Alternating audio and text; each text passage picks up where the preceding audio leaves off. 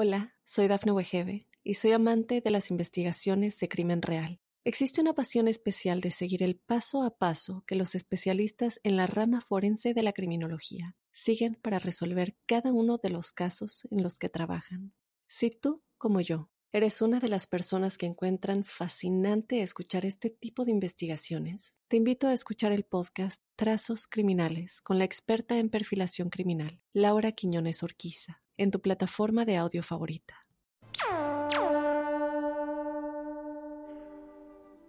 Hola, hola, bienvenidos al episodio número 64 de La Huella OVNI, este espacio donde ustedes hacen preguntas y yo las respondo, pero nunca las respondo de una manera absoluta, simplemente trato de dar elementos, argumentos para que cada uno pueda llegar a su propia conclusión sobre si los extraterrestres existen, si de verdad están visitando nuestro planeta, sobre qué ocurre eh, con los viajes en el tiempo, qué ocurren con las dimensiones paralelas, si realmente hay otra vida, otra civilización, otra tecnología que no conocemos.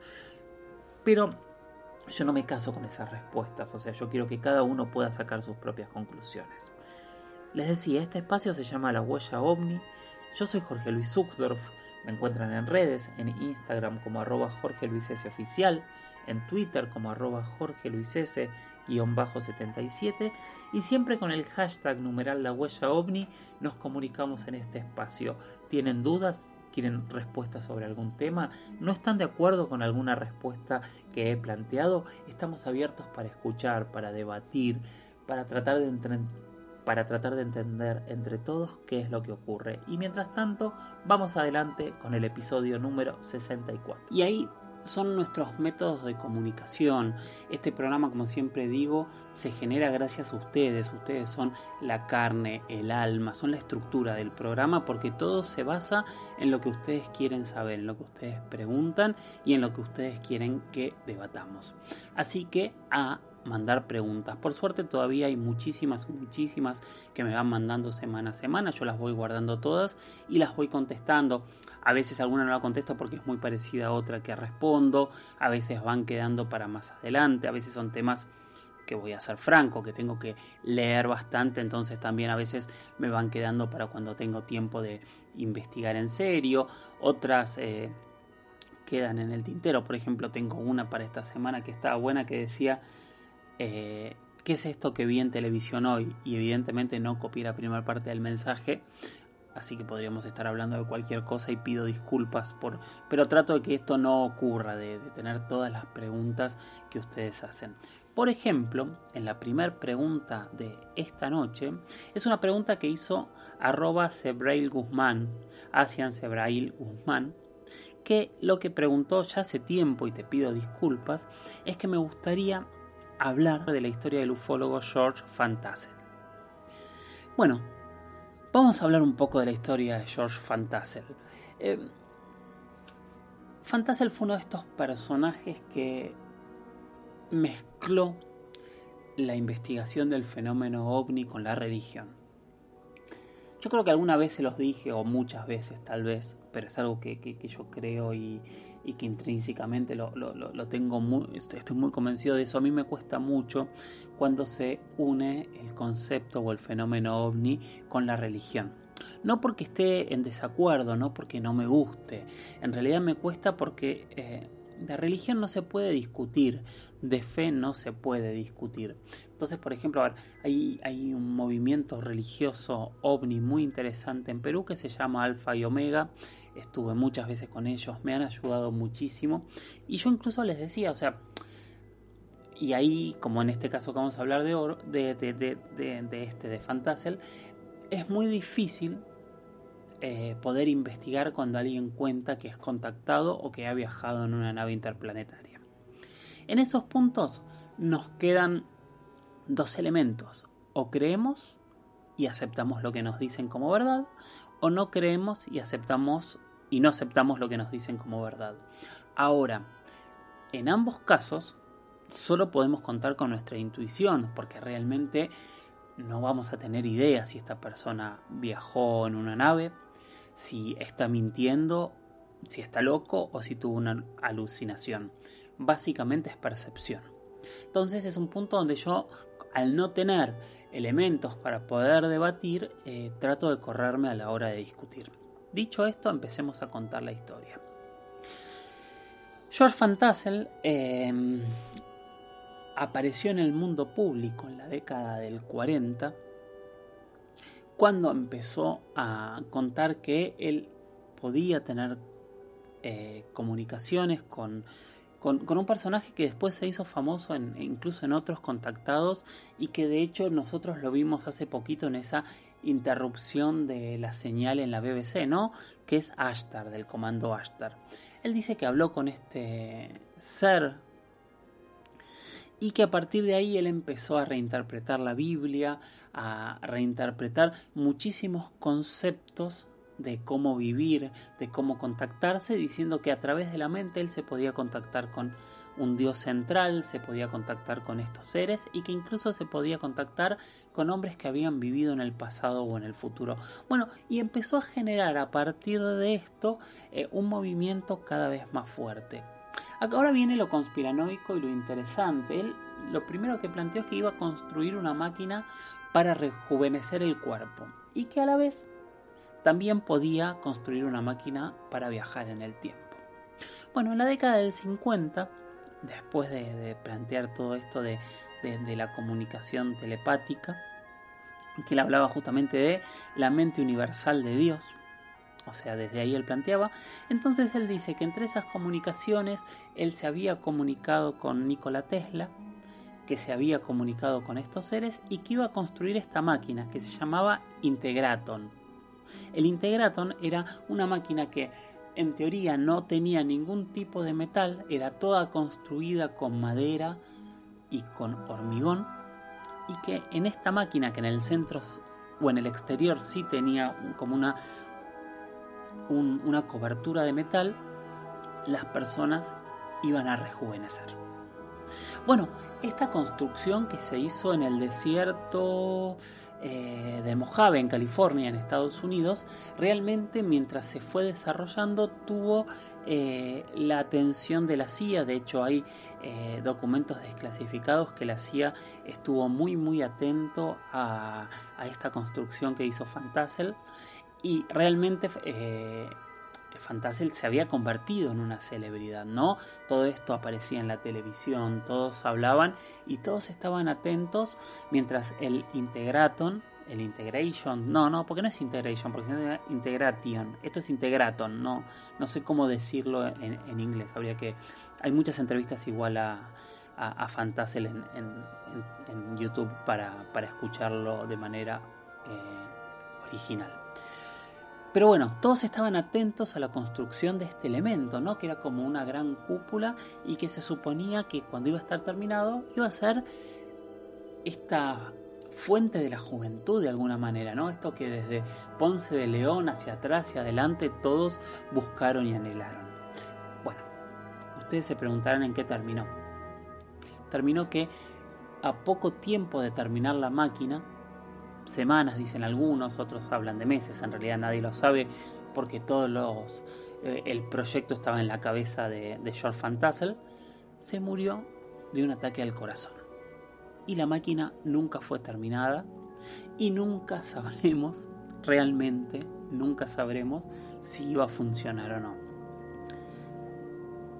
Lo sorprendente, lo interesante eh, de toda esta historia es que hasta el día de hoy eh, hay muchos, eh, muchas personas que van hasta el desierto de Mojave, donde está eh, las ruinas de, esta construcción, que también vamos a poner fotos, y dicen que cuando entran y se quedan en el lugar, se generan unos sonidos extraños y que ellos salen y se sientan rejuvenecidos. Bien por ellos. Bueno, ¿podría haber tenido secretos que se llevó la CIA que lo estaba investigando?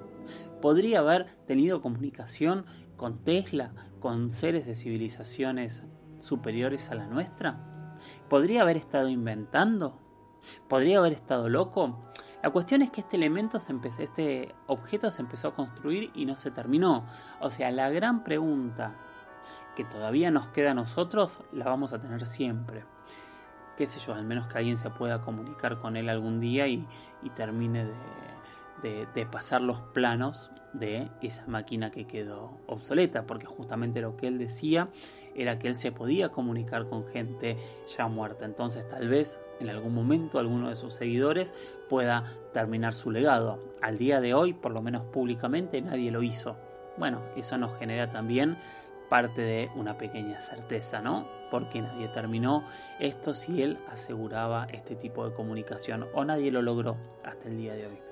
Bueno, primer tema de la noche, la verdad que para mí fue súper interesante, más allá de este planteo que yo digo, pero es, es, uno de estos personajes que si tenía razón, lo habrán callado, y si no tenía razón, que justo morirse en el momento culmine de, la obra, ¿no?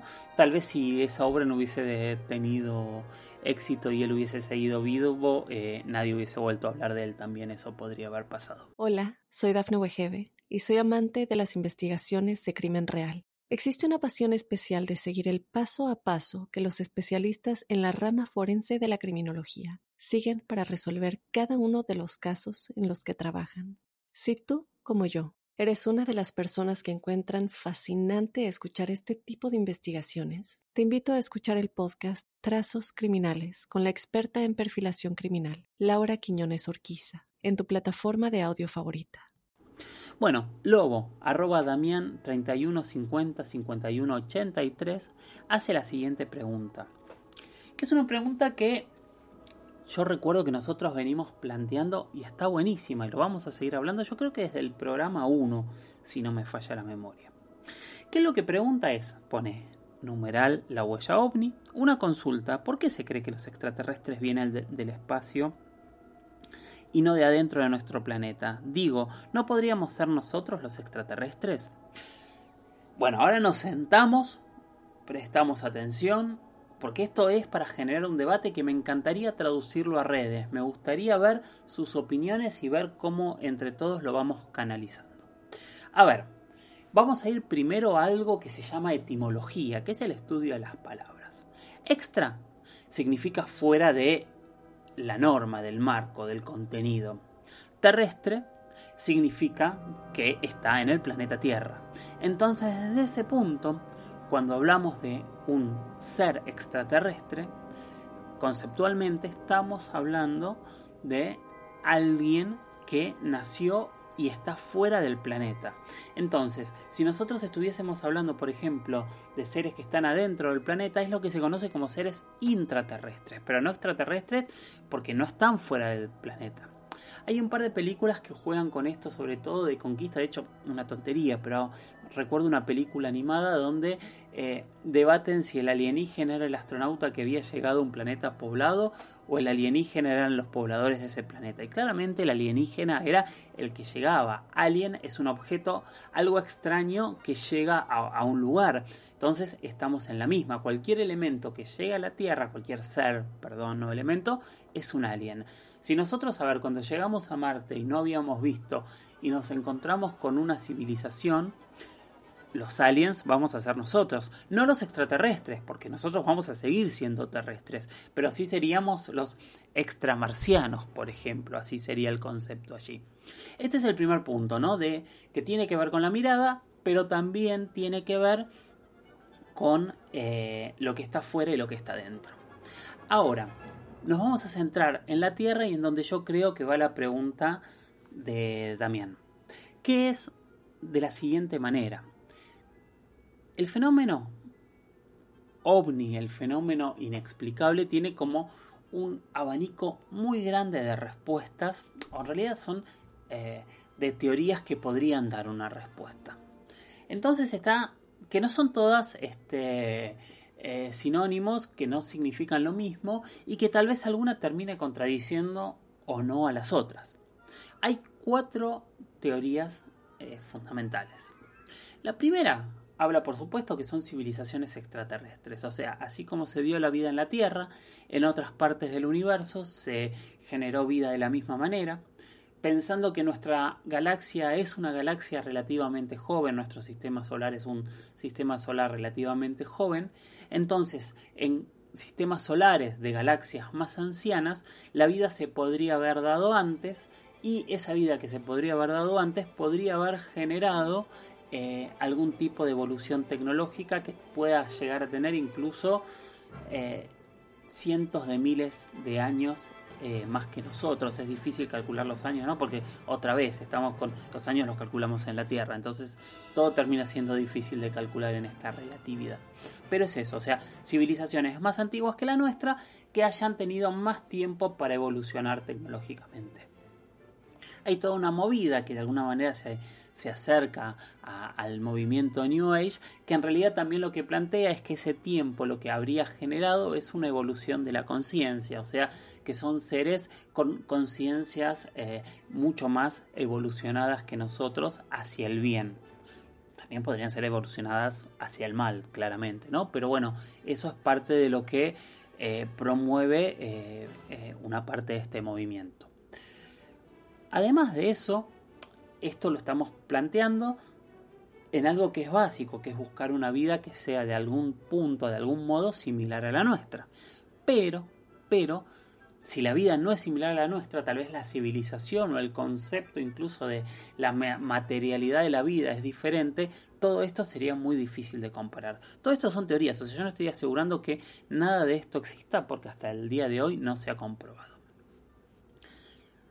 De hecho, lo más probable, como hablábamos la semana pasada con lo que está ocurriendo en Venus, si nos encontramos con vida, es mucho más probable que nos encontremos con vida más simple, por decirlo de alguna manera, que nosotros, que no haya generado civilización, que de hecho es lo que más hay en la Tierra, nosotros somos la excepción, pero bueno, eh, suponiendo estas posturas, a esto nos referiríamos cuando hablamos de vida extraterrestre inteligente. ¿Y por qué decimos, y esto es lógico, que, son más tecnologizados que nosotros, que también puede haberlos mucho más primitivos que nosotros, y tiene que ver con que si lograron tener la tecnología que nosotros no tenemos para llegar hasta aquí, significa que podrían tener más tecnología. Punto. Segunda teoría sobre estos objetos y estas cosas que no tienen explicación son seres intraterrestres. Los seres intraterrestres, y aquí se abren otro abanico de abanicos, o sea, es una ventana que abre otras ventanas. Hay como diferentes teorías, o sea, lo que dice mucha gente, lo que sostienen muchos investigadores, es que eh, dentro de la Tierra, en cavernas o cuevas, o incluso en estas teorías que hay lugares huecos de la Tierra, habría civilizaciones que se habrían formado en paralelo a nosotros, que podrían tener mayor tecnología o no, pero que por algún motivo están ocultos. Y acá se plantean tres o cuatro cosas diferentes. Hay quien dice que en realidad eh, estas civilizaciones fueron civilizaciones eh, similares a la Atlántida, sino la misma Atlántida, y que en algún momento decidieron, eh, por el motivo que fuere, continuar su vida debajo de la Tierra. Otros que es un tipo de vida que evolucionó con nosotros de manera paralela, pero que esa evolución se hizo debajo de la Tierra y nunca hubo contacto entre nosotros y ellos. Otros hablan que en realidad podrían ser bases eh, de, las civilizaciones extraterrestres de las que hablábamos antes y que en realidad ellos van y vienen y están ocultos en estos lugares y tienen como hasta ciudades en estas zonas ocultas de todo lo que vemos nosotros. Después están quienes hablan de la Hermandad Blanca, la Hermandad Blanca estaría de alguna manera un poco asociada al concepto de la Atlántida, seres realmente extremadamente muy sabios que guardan la verdadera historia y el verdadero conocimiento de la humanidad.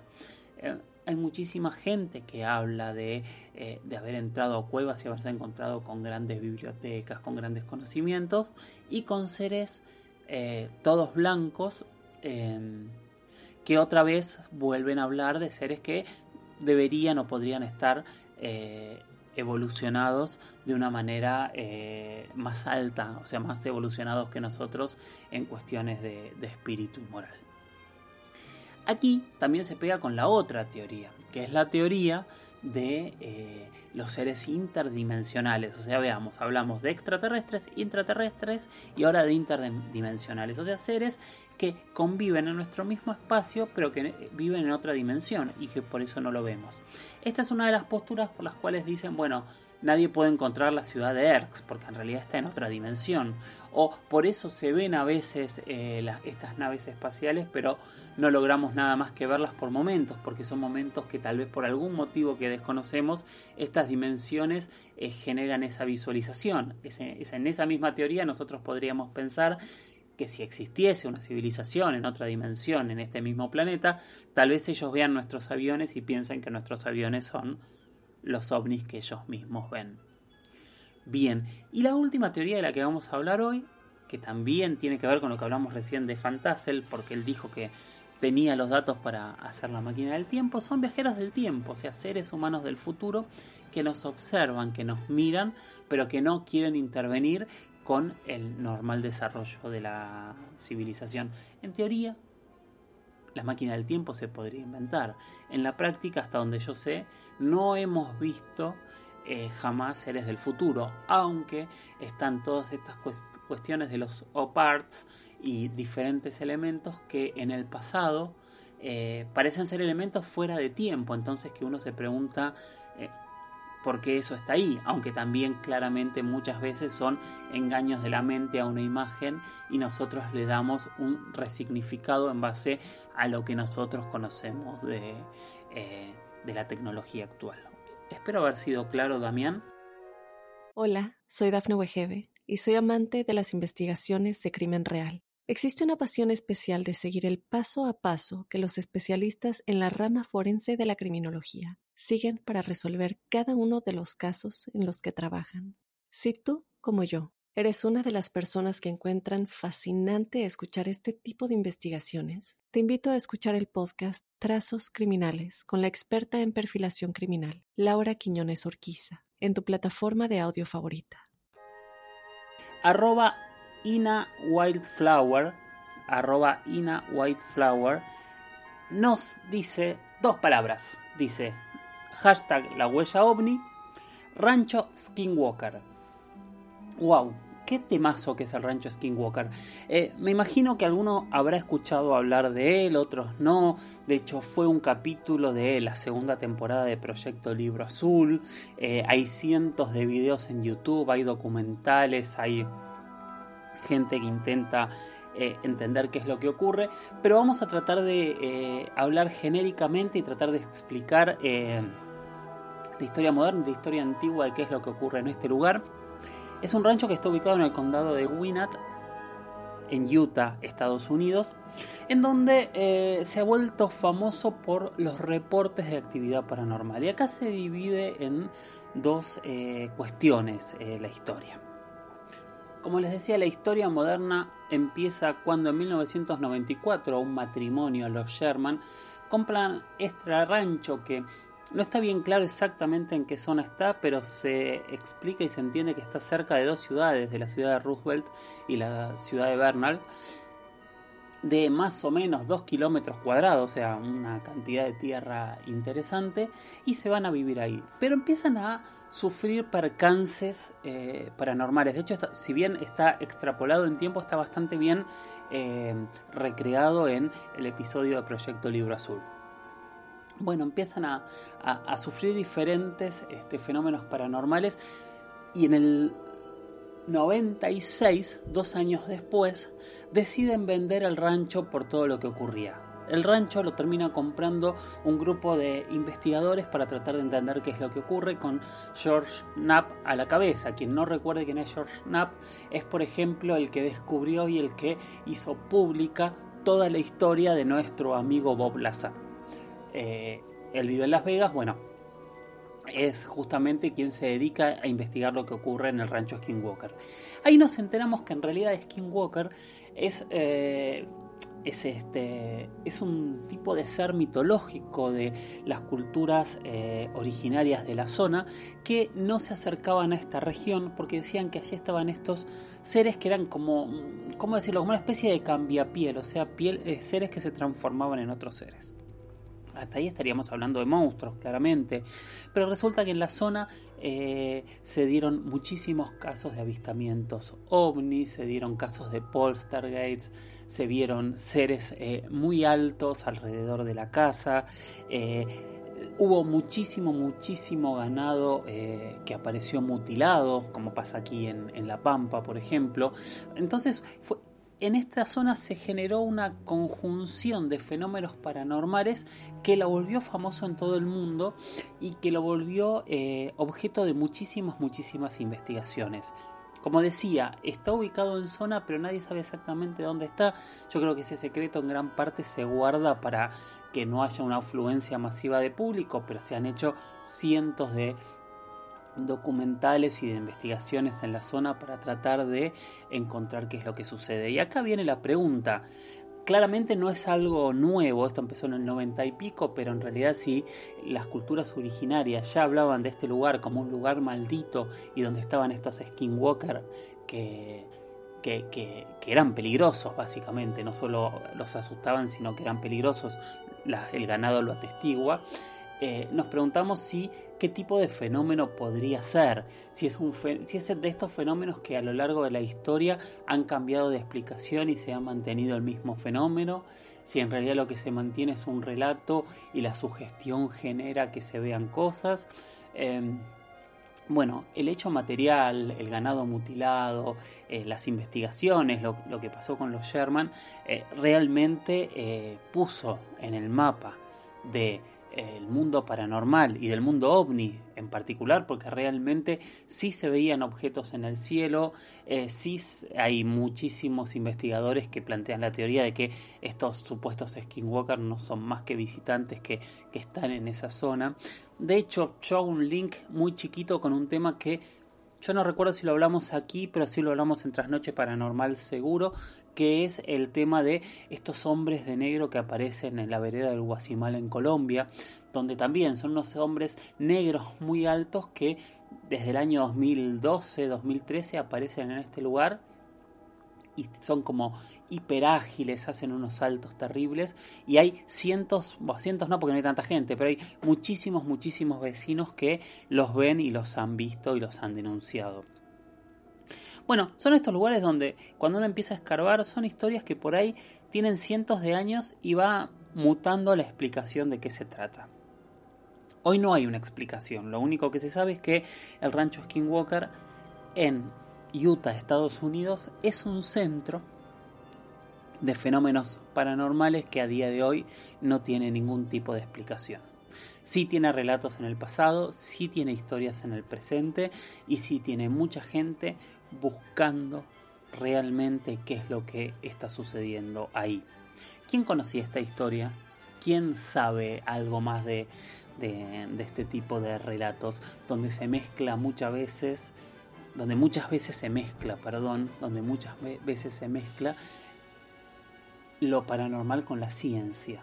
Y no es en el único punto. Yo creo que a ver, yo cuando empecé a investigar el fenómeno ovni, eh, hubo un tema que a mí siempre, siempre me llamó la atención y me pareció eh, sumamente asombroso, que es justamente eh, la, búsqueda científica de vida extraterrestre.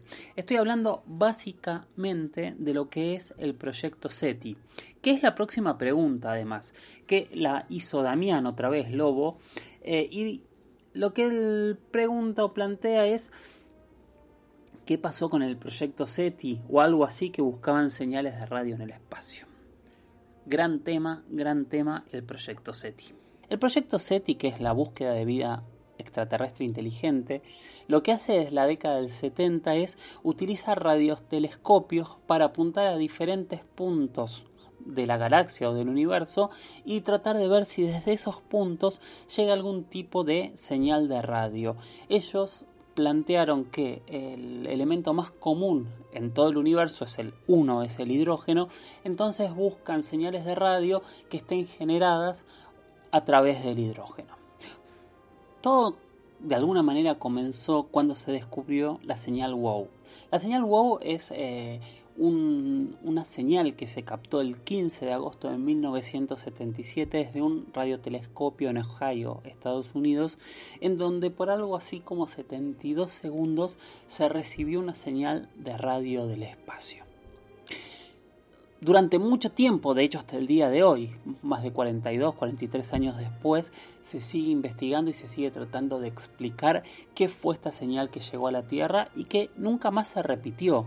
Pero a partir de ese momento se empezó a plantear este concepto de buscar señales a ver si en algún momento recibimos eh, algún mensaje de estos mensajes dentro de una botella que se haya enviado desde algún punto al infinito. Hay que tener en cuenta dos cosas, ¿no? Primero que nada las grandes distancias. Por ejemplo, esta señal provenía de una región que desde aquí se apuntaba a la constelación de Sagitario, donde las distancias obviamente son relativas porque la constelación no está toda junta, pero podemos hablar de una distancia de 145 años luz a 347 años luz. O sea, imagínense el tiempo que viajó esa señal para llegar a nosotros y bueno, justo encontrarlo en ese momento. Entonces ese es el tema de estas comunicaciones.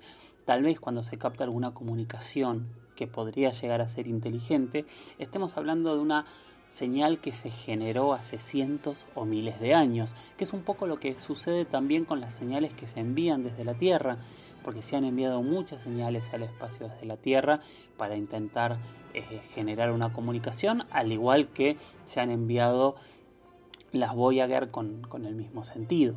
Pero tal vez cuando respondan esas comunicaciones nosotros ya no estemos aquí. ¿Qué es lo sorprendente, lo maravilloso y, lo fantástico que tiene el universo, no?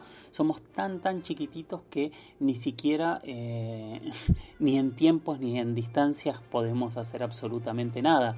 Solo tal vez esperar y tirar estas imágenes y tal vez nuestros tatara, tataranietos o, o tal vez lleguen las respuestas eh, cuando nos transformemos en el planeta de los simios. ¿Quién sabe eh, a dónde irán estas señales y quién sabe qué señal podemos llegar a recibir. Pero sí es muy interesante esto de estar atentos, de tener estos enormes radiotelescopios escuchando el universo, porque eso es lo que hacen, escuchar el universo y ver si allá arriba, en algún lado, hay alguien como nosotros, tal vez hoy, tal vez en el pasado, intentando comunicarse. Eh, es un tema abstracto y, y concreto a la vez, y es una de las búsquedas de vida inteligente, científicamente hablando, que más tiempo ha perdurado eh, en actividad. Hoy el proyecto SETI sigue en actividad. Muchos de los grandes este, radiotelescopios hoy se dedican a otras cosas o ya no son parte del proyecto SETI, pero si quieren hay, hay una página de proyecto SETI y hay radiotelescopios a lo largo y ancho de todo el planeta que todavía siguen escuchando al cielo tratando de encontrar esa respuesta que todos esperamos. Muchísimas gracias por haber llegado hasta acá. Estamos terminando el episodio número 64 de La Huella OVNI. Recuerden mirar al cielo, esa es la clave, es corrernos de las pantallas, corrernos de mirar hacia abajo, volver a lo que hacían nuestros ancestros, levantar la cabeza, mirar las estrellas y preguntarnos qué respuestas hay más allá de lo que podemos ver. Gracias por haber llegado hasta aquí. Soy Jorge Luis Zuxdorf, me encuentran en redes, en Instagram soy arroba Jorge Luis S oficial, en Twitter soy arroba Jorge Luis S, bajo 77 y esto es La Huella OVNI. Nos escuchamos en la próxima. Chau chau.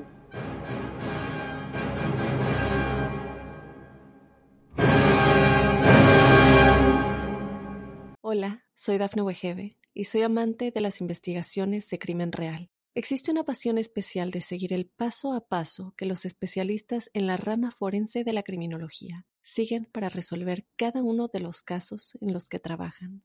Si tú, como yo, eres una de las personas que encuentran fascinante escuchar este tipo de investigaciones, te invito a escuchar el podcast Trazos Criminales con la experta en perfilación criminal, Laura Quiñones Orquiza, en tu plataforma de audio favorita.